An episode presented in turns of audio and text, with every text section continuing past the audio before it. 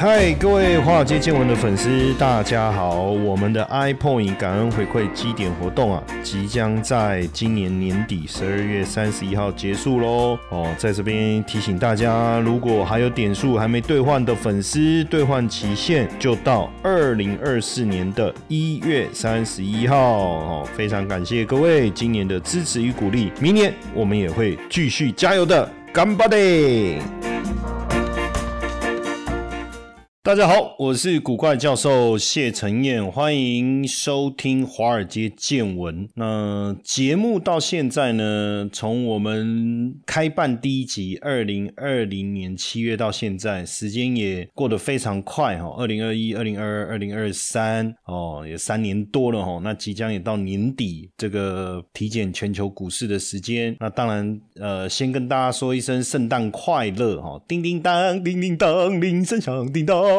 好不好？也跟大家说一个 Happy New Year 哈。那如果当然，如果你还没有加我的赖好友的哈，小老鼠 GP 五二零哈，赶快加入好不好？每天我们这个针对台股的投资资讯啊，都有一些大放送哦，都有大放送哦。那标股的讯息就更不用讲了哦，绝对是重中之重哦。赶快加我的赖好友小老鼠 GP 五二零。而且呢，我们现在每天下午都还会跟大家来聊一聊当天的行情。走势哦，记得收看我的标股怪谈。当然，节目的连接哦，你直接加我的赖好友小老鼠 GP 二零就可以直接取得，好不好？好。那到了年底，当然要来体检全球股市了哈。那明年哪个股市最值得大家关注哈？还有这个基金跟 ETF 的投资，哪个比较会赚哈？我们就来好好的比一比啊。当然，提前二零二三年呢，涨幅涨幅前几名的，包含费半啦、纳斯达克啦、日经啦、台股啦，表现都不错哦。表前几名表现都不错。当然，表现比较差的哦，就是泰国啦、恒生。指数啦，哈，那当然，今年盘点表现不好的泰国市场，呃，香港，我觉得特别大家应该关注的是香港啦，哈，香港毕竟原本。要复苏的这一年哦，实际上并没有真正的复苏，反而因为受到房地产持续暴雷的影响哦，整个股市在第一季原本预计解封以后有一个大行情没有发生哦。那虽然疫情没有扩散，但是整体经济消费力道也没有回升，反而在房地产持续暴雷，恒大、碧桂园哦，还包括万科哦，当然这中间还包括中植系哦等等的问题，所以让让。让金融市场出现相当大的恐慌，再加上呃，不管是呃呃这个什呃中国的反间谍法哦之类的哈，或者说军军富哦，甚至对整个呃市场的一个收紧哦，也让外资的资金出持续的一个出逃哦。那这当中当然包含了美中的贸易战的问题哦，科技的限制的问题，这个也也影响了外资投资中国的一个意愿。哦，所以再加上年底，哦，年底因为似乎这个流感，哦，这个他们这个这这个肺，呃，这个是什么？呃呃，梅将军哦，我们叫梅将军的病毒的扩散，哦，又让大家担心疫情会不会再起，有没有可能又又来这个什么绿码通行啊，还是核酸检测啦这些，哈，吓死了，对不对？哦，就所以那个还没有撤出的资金逃离的速度又更快了，哦，这个当然是导致今年我们在看香港。恒生跟呃上海整个指数表现不好的原因，那当然今今年美国的经济表现是相当的强劲哦。那虽然在持续升息、高利率的环境之下，那在科技股带头，包含了苹果啊，尤其是辉达哦，包含了辉达，包含了博通哦，还有微软哦，还有脸书等等哦，苹果哦这些股价的一个带动之下哦，科技股的一个涨势相当的惊人。那也因为今年整个库存调整的状况已经接近尾声了哦，那存货的一个周转率的这个提高哦，那。这个销货天数的一个下滑，也让我们看到年底跟明年整个消费性市场的回升。那当然，AI 晶片的一个需求是带动这一波半导体产业推升非常重要的一个推手哦。所以费半跟纳斯达克涨幅上来都是相当可以理解的哈。那日本呢，也因为这个整个产业政策哦的调整，加上巴菲特其实去年就非常看好哈，大力的投资日本的五大商社。我，所以我们也看到日日经指数呢持续的一个上涨。那台股的部分，当然受惠。这个 AI 哦，还有包括 ETF 哇，高股息 ETF 所带动的一个热潮，今年整个台股指数的表现也相当的好。那就明年来看哦，就明年来看，当然我认为哦，我认为在半导体产业回升的趋势之下哦，半导体产业回升的趋势之下，再加上这个呃，我们讲说记忆体啦，哦，记忆体啦这些产业的一个一个。哦，回升哦，实际上明年科技股也好，半导体产业也好，都还是能够有持续很好的一个表现。尤其是目前市场法人预估整个这个明年的财报啊，还是能够 S M P 五百啊财报获利的数字还能够持续的一个成长。那尤其是在这个类股的部分呢，我们看科技股啊跟通讯股啊，今年 E P S 的年增率啊都还能够保持两位数的增长。那尤其是在科技股的部分，去今年是十二点二三，预估明年还可以超过百分之二十。那通讯去年是二十五。超过二十五趴，虽然今年有掉下来，但是能够维持十五趴以上的成长，这个我相信就是推升美股非常重要的一个关键了哈。所以在这里，当然我们就会持续看好，不管是纳斯达克好还是费半。那在强者恒强的趋势之下，当然创高以后，应该还是今至少我觉得明年的上半年应该持续上攻的的氛围还是在的啦哈。那另外台湾我们也看好的原因，是因为电子通讯，尤其是外销订单的一个增长，外销订单。就是一个领先指标嘛。那随着外销订单的增长，未来营收的增长是可以预期的哦。那从整个收费性电子产业的一个回温，包含了半导体啦、电脑周边设备啦、光电啦、电子零组件等等，营收在其实在今年就已经持续的增温，下半半年基本上都已经见到营收增长的一个底部了哦。所以在新的一年哦，二零二四年哦，加权指数创新高，突破一八六一九的潜力是相当大。的哈，相当大。那所以二零二四年盘点完，呃，二零二三年盘点完，对于二零二四年，基本上你说差的会不会转强？或许有机会，但是就强者很强的一个道理，应该还是以美国跟台湾市场为主哈。那 ETF 今年台股的 ETF 今年表现非常好，尤其是高股息的 ETF，股息和价差让大家赚的非常的好，那也涨赢了大盘跟很多市值型的 ETF。那到底一高股息 ETF 要不要停利？还是可不可以加嘛？那在这当中，我们看到几个表现非常好，像零零九一九今年以来，哦也涨了接近四成，哦，那零零九二九也接近三成，那零零九一八。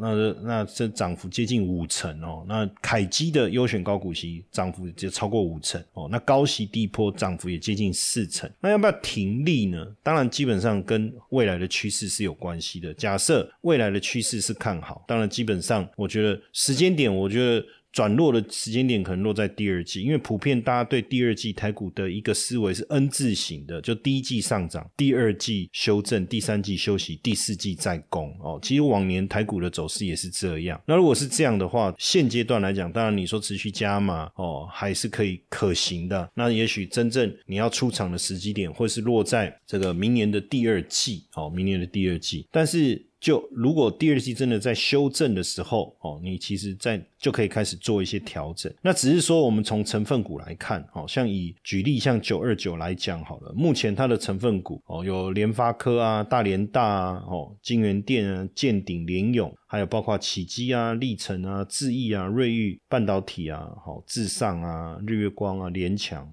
这些其实都是目前盘面上的主流哦，所以这些股票其实也还没有大涨反应。那因为之前大涨过基期偏高的。这这个 AI 股，他们已经把它换掉了哈，所以现在换的这些，如果接下来继续冲的话，那 ETF 当然就有机会继续涨。那另外我再举一个，像九一九好了，那十二月它会再换股，换股过后，到时候大家也可以留意一下哦，名单上面像涨多的 AI 股是不是会会比重会越来越低？那像目前盘面上呃，目前呃成分股包含像联电啊、日月光啊、联发科、瑞昱哦、瑞鼎，还有包括天域、瑞仪。哦，还有这个新普等等，这个都是目前的这个这个市场上上涨的一个主流啦。哦，所以我倒觉得说，应该可以不用刻意提早获利了结哈，等到我觉得明年第二季再来做决定。那在要不要继续加码的部分，我觉得。目前来看应该都还是可行，没有什么太大的问题哦。那当然，我觉得如果第二季之后回档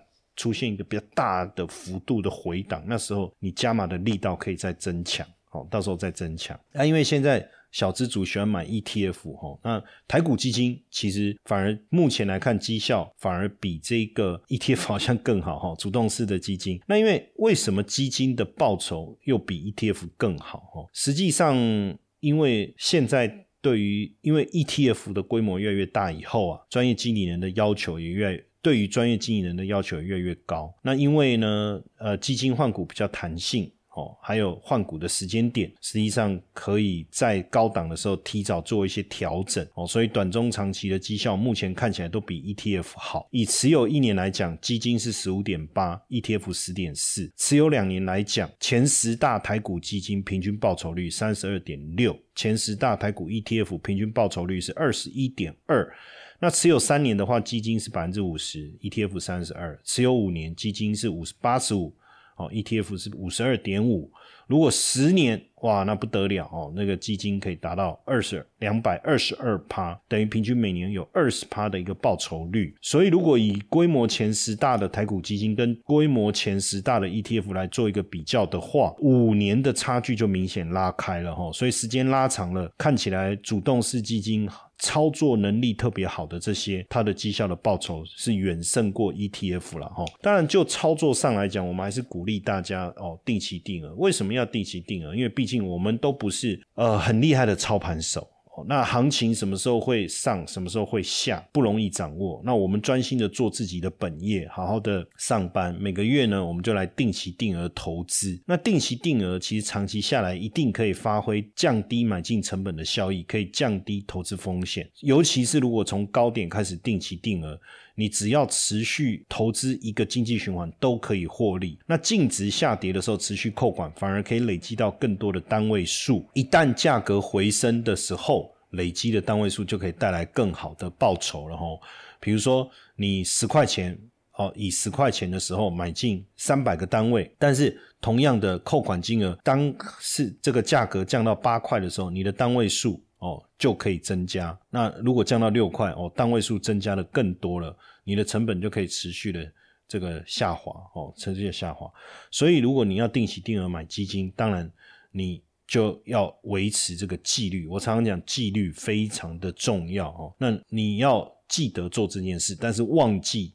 你有在做这件事，哈？为什么有这样子的这个这么玄的一个讲法？就记得要做，你才会扣款呢。那忘记在做这件事，才不会一直去追绩效啊，哦，或者是担心这个亏损的问题啊，哈。那因此定期定额，我觉得你不用担心股灾，股灾反而是定期定额，你可以增加单位数的时候。你以前比如说台积电，哎，五百块，你只你五十万买一张，它如果它跌到那时候五十块的时候，哎，五十万。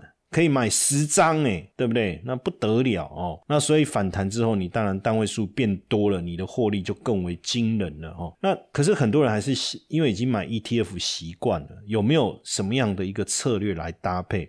实际上，我最近一直我觉得这个观念很好。最近看到这个概念，我觉得非常好。那跟我的八十二十法则的思维也是一样。以前我在讲八十二十法则的时候，其实我谈的观念是什么？百分之八十的资金放在长期的资产配置，创造现金流；百分之二十的资金去累积绩效报酬。哦，就是要做比较主动的出击。可是你要做主动的出击，如果你自己本身没有一个呃比较呃好的交易技巧的时候，不见得这个操作的结果会是好的，对不对？搞不好搞不好还越做越赔。那怎么办呢？那当然我们就交给主动式的基金，交给专业经营的。所以我我这边举一个例子，你可以。投入一百万在被动式的 ETF，比如说，例如像这个债投资等级债啊，现在现在债券虽然最近已经涨了十趴十五趴，但长期来看还是低档啊，对不对？跌了四成，哎，从五从我用一百块举例哈，一百块跌到四十块，四十块涨两成好了，四十八，好不好？给你涨到五十好了，还是只有以前的一半呢，对不对？哦，所以基期还是偏低。那这时候你把一百万放进去，每年哦四趴五趴的报酬换算。每个月你有三四千块的这个现金入账，你就把这个钱丢到主动式的基金去定期定额的扣款。那这个定期定额扣款，一旦只要你获利十五二十趴，你就赎回十五二十趴，你就赎回，赎回的钱看你要自己拿来用，还是继续投入到这个被动式的 ETF。哎，其实也可以哦，也可以。那当然你要做这样子的一个投资操作，哦，平台的选择就很重要哦。过去几年，这个基富通有一个 A P P 也正式上线哦。那终身零手续费，这个这个这个设定蛮 屌的，不用手续费哦。这而且是终身，它并没有一个期限，说哦到十二月底到哪一年底哦没有。这个这个我觉得是蛮蛮蛮慷慨的哈。那当然，基富通的 A P P 有几个好处，你要选基金也可以，你要找。独家特色的热门排行榜哦，独家产品特别针对退休规划的，还是你要把基金抓出来做比较哦，甚至你有一些比较强的选择基金的方式哦，或是你要特别去呃针对领先同业的一些数据哦来去搜寻都可以。那甚至你搜寻完以后，你也可以做一些排序。哦，同平基金平等啊，规模啦，还是涨跌幅啦，哦，都可以。然后你你要买基金的时候，直接透过 A P P 哦，也不用说哦，我看资料是在一个地方，我买进是在另外一个平台，也很麻烦，不用整合在同一个地方。然后你也去可以检视你自己整个呃投资的一个绩效。那最主要，当然我觉得能省哦，王永庆讲过嘛，能省一块钱就等于赚到一块钱哦，所以省。很重要。那如果你用 A P P 下单，省下的手续费哦，省这个是很终身零手续费，是很惊人的哈，很惊人的。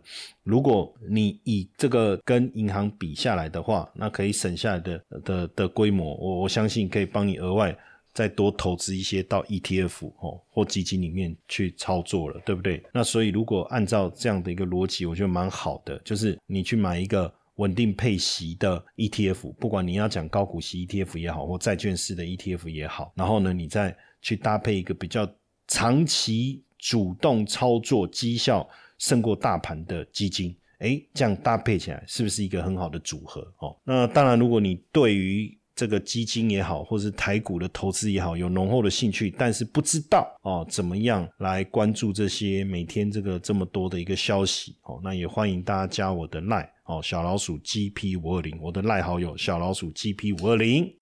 接下来就是我们今天的彩蛋时间，iPhone 历史代码 F 七七五九。